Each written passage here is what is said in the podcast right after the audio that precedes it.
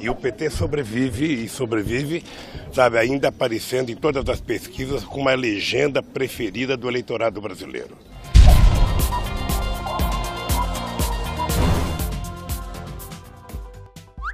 PT é o grande derrotado das eleições municipais. É, Lula, como já dizia Abraham Lincoln, você pode enganar algumas pessoas o tempo todo e todas as pessoas por algum tempo, mas não pode enganar todas as pessoas o tempo todo. Só para vocês terem uma ideia, o Partido dos Trabalhadores teve um corte de quase 60% do número de prefeitos no Brasil. Nas capitais, apenas um prefeito conseguiu se eleger até agora, sendo que os outros sete estão no segundo turno, mas apenas dois ou três têm reais condições de ganhar. Com esse resultado, o PT vai perder um exército de quase 15 mil cargos comissionados nas prefeituras, que são aqueles chupadores de rola do Estado que ajudavam a sustentar a legenda financeiramente com parte de seus salários. Aliás, olha só o desespero de uma das candidatas do PT tentando acompanhar a votação da Dilma em Porto Alegre.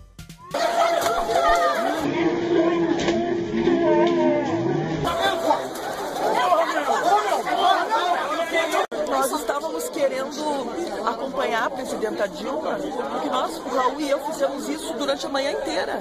Nos acompanharam, nós queríamos acompanhar a presidenta. E aí a polícia nos empurrou, nos agrediu e me deu um chute aqui na perna. Pelo amor de Deus depois de uma porrada daquela na cabeça do coitado do policial, é lógico que queria se machucar mesmo, né? É, petralhada, não adianta chorar. O PT sofreu mais um golpe nessas eleições. Mas dessa vez não foi um golpe do TCU, do Congresso, do Senado, da Polícia Federal, do STF, da Procuradoria, da oposição ou da República de Curitiba. Dessa vez, o golpe foi do povo. Hashtag perda total.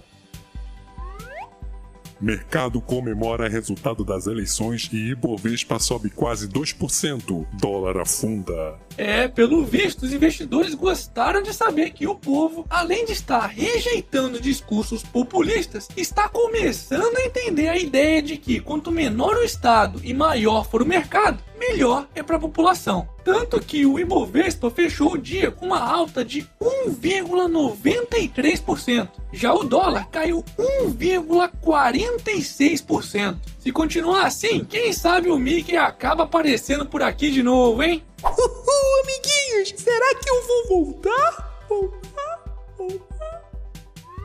Soma de votos brancos, nulos e abstenções venceria primeiro turno em nove capitais. De acordo com o TSE, mais de 25 milhões de eleitores não compareceram às urnas no primeiro turno das eleições de 2016. Só para vocês terem uma ideia, em nove capitais, os números dos votos brancos, nulos e de eleitores que não compareceram foram maiores do que os votos dos candidatos que ficaram em primeiro lugar. Em São Paulo, por exemplo, João Dória ganhou a eleição no primeiro turno com cerca de 3 milhões e 85 mil votos, ou seja, um número menor do que a soma dos votos brancos, nulos e eleitores ausentes, que totalizaram cerca de 3 milhões e 96 mil pessoas. Já em Belo Horizonte, esse total chegou a inacreditáveis 740 mil votos, ou seja, praticamente o dobro de votos do primeiro colocado, João Leite, que obteve teve pouco mais de 395 mil votos. O quê?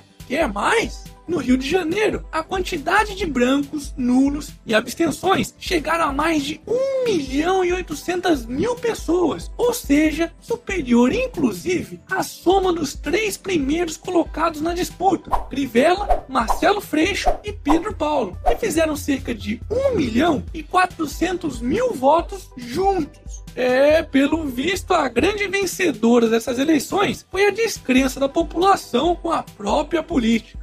Hashtag chupa esperança. Mônica Iose é condenada a pagar 30 mil reais a ministro Gilmar Mendes.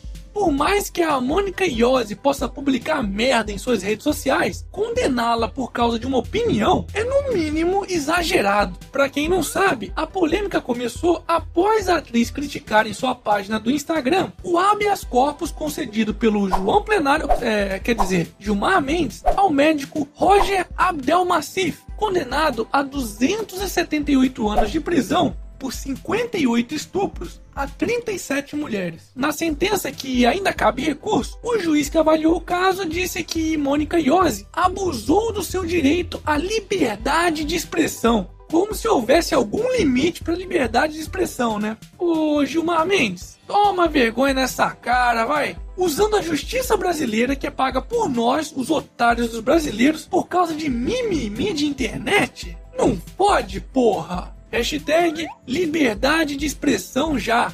E para finalizarmos essa edição, Bruna Marquezine nua em Nada Será Como Antes causa alvoroço na web. é mesmo, esse foi mais um Otário News com as principais notícias do dia. E aí, curtiu? Então se inscreve aí nessa bagaça, mas se inscreve através do link que eu tô deixando na descrição do vídeo. E arregaça esse like. Ah, e não se esqueça de dar aquele apoio financeiro ao canal, porque o Patreon desse mês tá foda, viu? E se continuar assim, a expectativa de vida do canal não vai ser muito longa, não. Lembrando que é possível realizar doações diretas para o canal através do PayPal e do PagSeguro, que aceita inclusive pagamentos via boletos bancários. E amanhã, talvez, tem mais.